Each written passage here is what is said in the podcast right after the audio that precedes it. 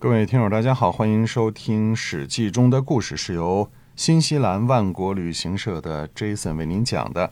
我们万国旅行社呢，有着多年的这样良好的信誉，呃，而且呢，在疫情期间呢，我们还开通了网上的购物平台万国到家啊。嗯，是的。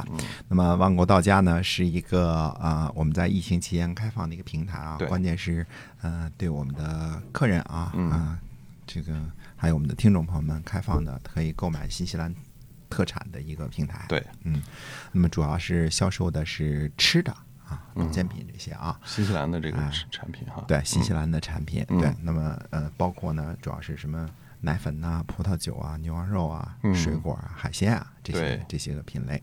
嗯，哎，这些呢都是产自于新西兰的，非常质量非常好的，而且呢，呃，价格呢非常非常实惠的，嗯这样的产品啊。您在微信上您可以搜一下“万国道家”，您就可以看到我们这个对，然后点击直邮中国，哎只有啊现在速度呢都已经修复了啊，哎跟在新西兰的速度一样快啊。您支付起来用人民币支付就行，是吧？嗯，哎对的，然后给您送到家里去啊，送到中国的家里去了。中国家里啊，哎嗯，今天呢还是要说说项羽分封诸侯的事情啊。他说他呃到底是不是一种必然？哎，那是还是不是呢？嗯，是也不是啊。说是的原因呢，是当时普遍的共识是呢，郡县制是错的，嗯，分封制是对的。不只是在士人和贵族之间啊，在老百姓之间也是如此的，因为呃历史的惯性啊就是如此，对吧？啊，嗯、既然是错误的东西呢，那么秦的对立面的项羽呢，当然要拨乱反正了，所以嗯项羽呢就分封诸侯，可以说是这是个必然的。啊，那怎么还说就是说也不是呢？必然，既然是必然的，呃，说不是呢，是因为这其实并非必然啊哦。郡县制呢未必错误，分封制呢也未必正确。项羽和范增呢对于国体的考虑呢过于简单了。嗯啊，这也反映出呢，项羽和范增并没有治理天下、与时俱进的能力。简单的实行分封制，很大程度上是为了反对而反对，嗯因为是呃暴秦的制度，所以一定要废除啊，要反对，要反动。对吧反动啊，嗯哎，那为什么说恢复分封制不好呢？那感觉不只是项羽，其他人也会恢复分封制吧？啊，是的，顺应民心啊，统治者必须要做，对吧？啊，民心所向嘛，你不顺应是不行的啊。对，呃，这个呢是一点错误没有的，但是不考虑如何长治久安的管理天下，认为简单的恢复分封制就可以解决问题，似乎有所不妥。嗯比如说啊，呃，秦始皇消灭六国的时候，就是打着消弭战争的口号进行的。嗯对吧？嗯，你们整天老打架，我现在把你们灭了，以后就不打架了，对吧？而战国时期呢，两百多年之间互掐的历史呢，似乎证明了秦始皇是对的，对吧？只要留着这些诸侯们，他们一定会为了抢夺土地和人民而无限制的开战。对，对吧？呃，重复战国时间的这个历史，所以呢，国体的改变呢，是在，呃，如果说说要适应新形势的话呢，则是必须的。那这么说，难道这个项羽应该实行郡县制吗？呃，也不必非得肯定是郡县制啊，嗯这个嗯郡县制呢是有一种选择啊，但是呢，嗯，呃，只不过要跟你说呢，那是不可能的，因为项羽和范增没这份见识，嗯啊，这是原因啊。嗯呃，简单的否定郡县制呢，虽然也是不正确的啊，这个也也跟大家说过啊。那么在战国时期呢，其实已经在为中央集权制在政体上做了尝试了。嗯呃，战国七雄呢，呃，都是在某种程度上加强军权，削弱臣子的权利。所以秦国统一天下，其实差不多就等于合并同类项。啊，呃，如果实施中央集权制呢，那么郡县制是重要的国家建制的基石。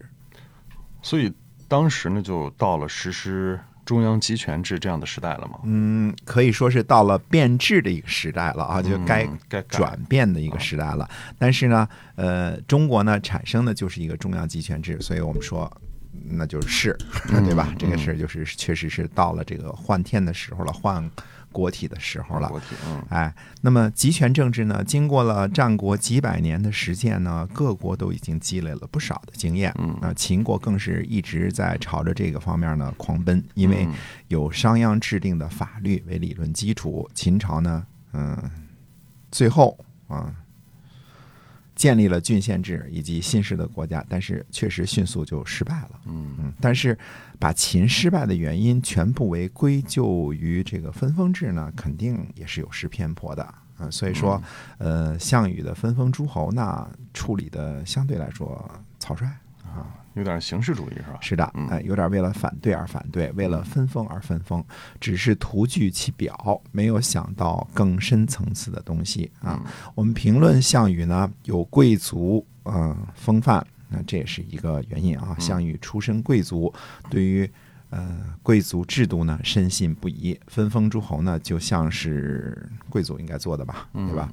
而且呢，项羽自封为西楚霸王，更希望呢效仿的是霸主春秋时期的政治。啊，义帝呢加西楚霸王，再加上分封的诸侯，是不是更像春秋，而不是像战国呢？哎，确实啊，这义帝就好比当时的周王室，而项羽呢就好比是齐桓公或者是晋文公。那么其他的诸侯呢，就类比春秋时期的这些诸侯，是吧？所以，呃，项羽的政治理念呢是反秦，嗯、即反抗暴秦。嗯，所以秦王一族呢，他要消灭；秦的公室呢，他要烧毁；秦的郡县制、皇帝制，他统统要废除。所以，呃，项羽在走到了人生巅峰的时候呢，也要开始走下坡路了。嗯，我个人的结论是呢，项羽呢并不具备成为皇帝的资质。像刘邦那样开创一个王朝，而分封制呢，正是项羽自己酿的一杯苦酒，那他也呃必须呢开始品尝了。哎，因为相比较之下呢，你比如说西周初年的分封制，那是经过深思熟虑的一种政治体制。嗯它虽然也是继承，也是呃打败前朝，但是怎么样在尽量嗯、呃尽量顺应人心的情况之下，把政局稳定下来，这是周初的统治者，就是周武王、周公旦他们这些人所考虑的东西。嗯呃，它内核呃内容非常的丰富，嗯包括呃包括德，还有周礼、周乐哎，这是一整套的巨大的组合拳。对，项羽没有想那么多，范增也没想那么多、啊，所以这个从资质上来说呢，嗯、大家很多人很惋惜，因为项羽是个英雄人物，最后败给了，嗯、流氓，感觉品性不怎么好的 刘邦 是吧？啊。啊，呃，但是呢，这个事儿呢，其实也不用太过叹息，因为呃，项羽和范增的资质呢，确实是不够成就一代帝业或者是一代帝王，然后哎。建立一个项氏朝代，这么这么没这么牛，那没办法。做一封诸侯，霸王是可以资质的问题，哎，对，嗯。啊，好，那我们这个分封制的事情呢，我们先嗯讲到这儿，以后嗯。讲到刘邦的时候呢，我们还会继续讲，因为刘邦呢表面上也是采取的分封制，嗯而且呢对汉初的政治呢影响非常大，嗯，对。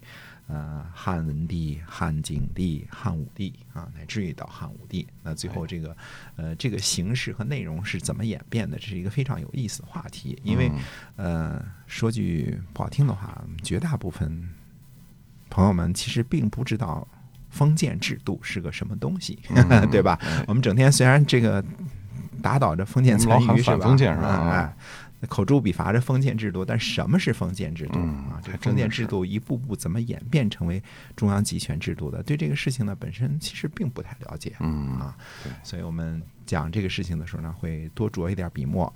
嗯、不过呢，我们要下期呢跟大家看一看，到底项羽分封诸侯为什么是一杯苦酒？从什么地方就开始这个就就是苦的，开始变味儿了，是吧？开始呃不变酒变醋了，到底什么时候开始变酸的呢？哎啊，咱们下回开始讲这个变酸的过程。好，那就一定要关注我们的节目啊，我们会给您会给您抽丝剥茧的把这个事情呢给您讲明白。好，我们下期再会。再会。